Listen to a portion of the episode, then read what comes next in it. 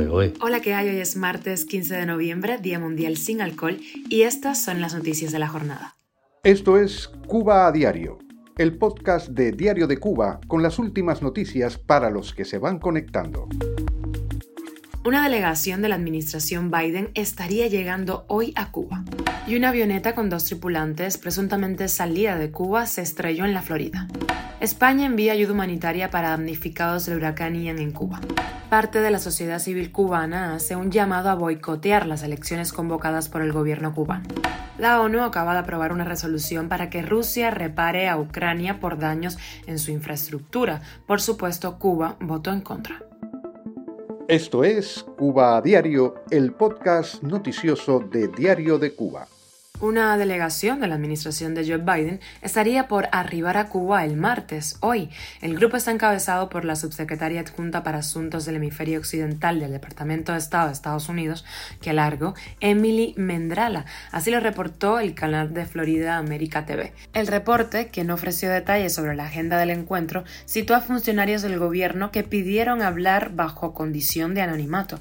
Mendrala ha sostenido reuniones desde la pasada semana con autoridades de países de Centroamérica que sirven como corredor de migrantes que llegan a la frontera de Estados Unidos. Así que se prevé que las conversaciones sean sobre migración. Este viaje sería el segundo de altos funcionarios del Departamento de Estado de Estados Unidos en La Habana en menos de una semana en el último de hace unos días, Estados Unidos anunció que a partir de enero de 2023 volverá a procesar los visados de inmigrantes de los cubanos en su embajada en La Habana, Asimismo, según la propia sede diplomática, la delegación expresó su preocupación por la situación de los derechos humanos en el país e instó al régimen a liberar incondicionalmente a todos los presos políticos. Y una avioneta, presuntamente salida de Cuba, se estrelló en Florida con dos tripulantes a bordo, que fueron rescatados del lugar y que no estaban heridos, según la policía. Las imágenes difundidas mostraron el aparato volcado y destaca en la nave las siglas de la Empresa Nacional de Servicios Aéreos de Cuba locales reportaron que el avión es un Antonov AN-2 usado en Cuba para fumigación agrícola, prácticas de paracaidismo y turismo de corta distancia.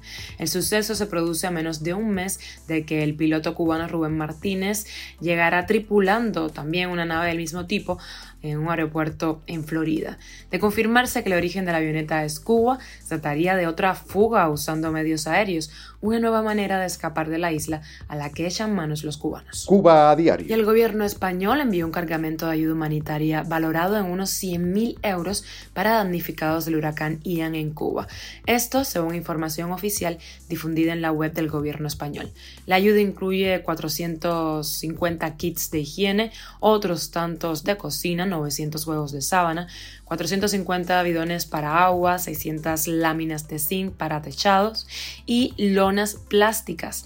El comunicado especifica que todos esos materiales serán distribuidos por el gobierno de Pinar del Río a las familias más afectadas. Cubanos en el exilio que se han planteado enviar ayuda a Cuba casi nunca la ponen en manos del gobierno por miedo a que se lo vendan a la población o se queden con parte del donativo.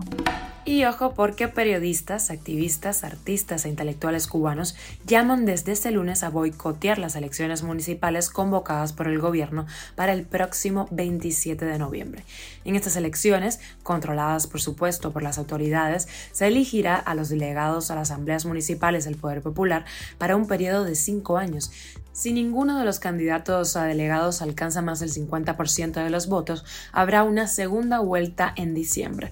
Lo que pide este grupo de personas representantes de la sociedad civil, como la periodista Luz Escobar, Iliana Hernández y el exprisionero político Hamlet Labastida, es elecciones libres, no votar una vez más por los miembros del Partido Comunista Cubano. Cuba a diario. Y la Asamblea General de la ONU adoptó el lunes una resolución no vinculante para hacer responsable a Rusia por la destrucción causada a la infraestructura civil en Ucrania durante su invasión y pedirle reparaciones de guerra. Muchas ciudades han quedado completamente destruidas.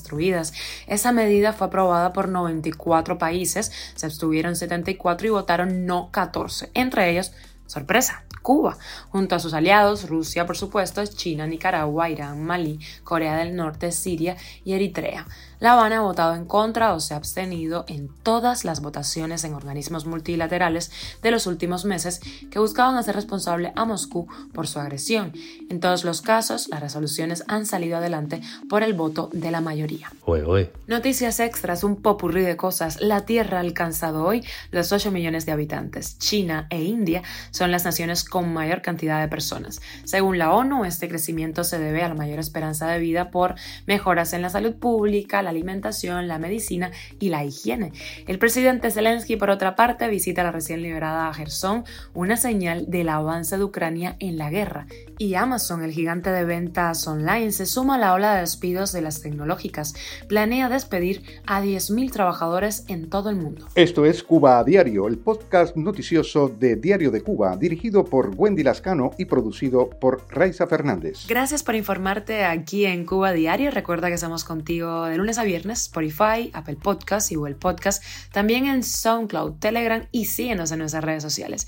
Yo soy Wendy Lascano y te mando un beso enorme. Que tengas un feliz día.